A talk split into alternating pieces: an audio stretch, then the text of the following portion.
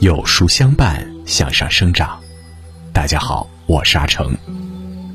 今天让我们继续收听名著《红楼梦》，慢读《红楼梦》，细品亲子智慧。如果您喜欢今天的分享，不妨在文末右下角点个再看。在《红楼梦》中，有这样一位父亲，他既不愿担族长重任，也不想亲近儿女，一心只想香道烧丹。他就是贾敬，一位缺席了孩子成长的父亲。那么，他的缺席对子女产生了怎样的影响？贾敬是宁国府的长房长孙。膝下有贾珍和惜春这一双儿女。可是他既不愿担族长重任，也不想亲近儿女，除了向道烧丹，余者一概不在心上。就连爵位，他都扔给了儿子贾珍继承。在贾珍和惜春的生活中，这位不负责任的父亲是位妥妥的缺席者。贾敬未曾尽到管教约束儿子的责任。导致贾珍一味追求享乐，毫不顾及做人的责任和底线。他也没有尽到关爱呵护女儿的责任，让惜春小小年纪就失去少女该有的天真烂漫，变得冷漠和孤独。可以说，父亲的三观决定着孩子的品行和人格。贾珍和惜春虽然出生在富贵之家，但父母早亡，父爱缺席。兄妹二人自小便犹如孤儿一般。贾敬这位做父亲的，常年在外修道炼丹，即便春节回家祖祀，亦是静室默处，一概无听无闻。家里遇到大事，贾敬也不愿回家处理，总是摆出一副随你们折腾的态度。我是清静惯了的，我不愿意往你们那是非场中去。他漠视儿女，贾珍兄妹自然对他也不亲厚。这从贾敬的丧事上就可见一斑。古人讲“人死为大”，按理来说，不管父亲生前对错，一朝故去，作为儿女的理应尽一尽这最后的孝道。然而，贾珍对父亲的孝道可谓是做足了表面功夫，内心却不含一丝真情。得知父亲过世时，贾珍急忙告假，和儿子贾蓉星夜驰回。等到了灵前，爷俩马上放声大哭。他们从亭陵的铁槛寺大门外就下跪，一路爬一路磕头，至棺前齐嗓泣血，直哭到天亮，喉咙都哑了方住。接下来，贾珍把丧事办得风风光光，一派丧仪坤耀、宾客如云的景象。他还严巡立法守灵，满脸悲痛的灵旁积草整块，恨苦居丧。可实际上，贾珍绝对难称孝子。丧期没过，他就在家中大规模聚赌，因为自己不方便出面，就让儿子贾蓉来攒局，玩得开心舒畅，丝毫不见丧父之痛。对贾珍等人影帝级的演技。他妻子尤氏给出了一针见血的评价：“我们家下大小的人只会讲外面假里假体面，究竟做出来的事儿都够使的了。”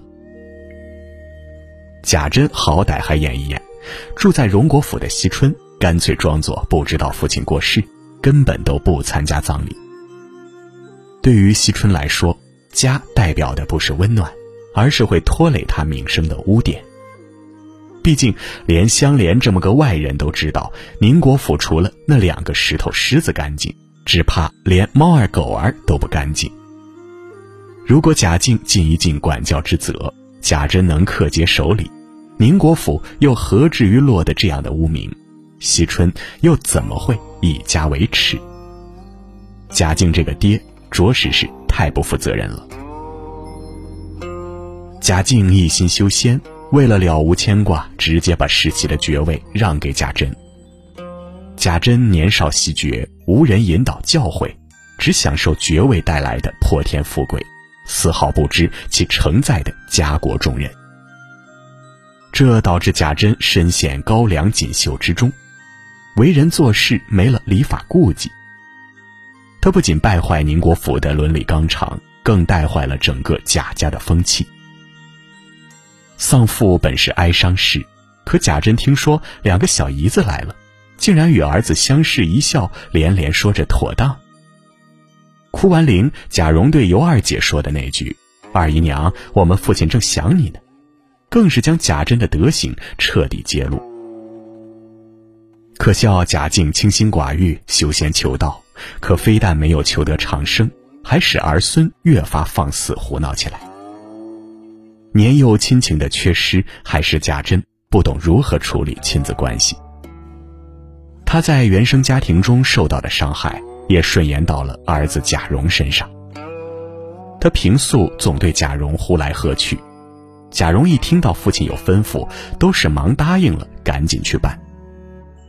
儿子这么殷勤，贾珍依旧不满意。不高兴时，他对贾蓉非打即骂，一点也不顾及儿子的颜面，长期遭受身体和精神的双重摧残。贾蓉对父亲也只是面上应付。贾母一行去清虚观时，贾蓉偷懒跑到钟楼里歇凉。贾珍见后怒不可遏，命令小厮向贾蓉脸上吐口水。有个小厮便上来向贾蓉脸上啐了一口，问道：“爷还不怕热？哥怎么先乘凉去了？”贾蓉对父亲的责骂与羞辱已形成了本能的惧怕，吓得连一句话也不敢说。即便被下人如此轻贱，贾蓉也不敢违拗父亲的命令，却少不得在背地里委屈抱怨。贾珍不辞，贾蓉不敬，这父子俩的关系也绝不融洽。而导致这一切的原因，就是因为贾静的父爱缺失。贾静不仅毁了儿子的一生，还连带着毁了孙子。在重男轻女的过去，贾珍这个长子尚且得不到父亲的一丝疼爱，作为女儿的惜春当然更好不到哪里去。他甚至比贾珍更像个弃儿。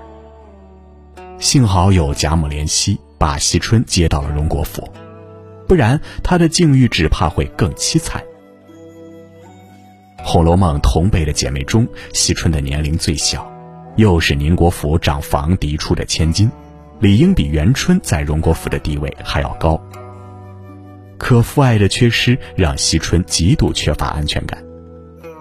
本该是天真烂漫的萌妹子，生生养成了一副孤僻冷淡的性子。探春起诗社时，一众姑娘们兴致勃勃，连双居的李纨也参与进来。大家互相取雅号、起混名，各有主意，自管说出来，大家评章。唯独惜春兴致缺缺，在李纨的安排下，才勉勉强强做个誊录监场。因为从没有被爱，所以也不会爱人。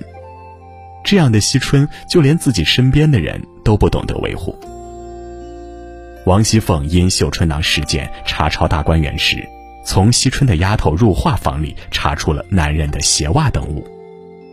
入画坦诚是哥哥托他保管的，王熙凤便约摸着是误会一场，虽嘴上说事后要去调查一番，但其实打算就此结过。可是惜春全然不顾入画的跪求，依旧要惩治他，说：“嫂子若饶他，我也不依。”惜春不仅无情，而且自卑。他没有父亲一帮宠爱，就害怕，若不拿一个人做法，那些大的听见了又不知怎样呢？毕竟寄人篱下，惜春总觉得自己浮萍无依，时刻都怕被人拿捏。这种恐惧在贾母去世后到达了顶峰。贾母之死让惜春晚哀叹：“父母早死，嫂子嫌我，头里有老太太，到底还疼我些。如今也死了，留下我孤苦伶仃，如何了局？”亲历荣宁两府的末世动荡，惜春深陷宿命论，无法自拔。他焦虑到不能自己，一天一天的不吃饭，只想绞头发。最终，惜春还是脱身安堂，出家做了姑子。但凡贾静尽一尽为人父的责任，给这孩子一点疼惜，惜春也不至于冷面冷心至此。养不教，父之过，但贾静没能做到。贾珍和惜春的不幸虽然跟童年丧母有关，但是真正造成了他们性格缺陷的，是父亲贾静的逃离与缺席。兄妹俩找不到参照的榜样，也没得到父爱的滋养。只好过着一塌糊涂的人生。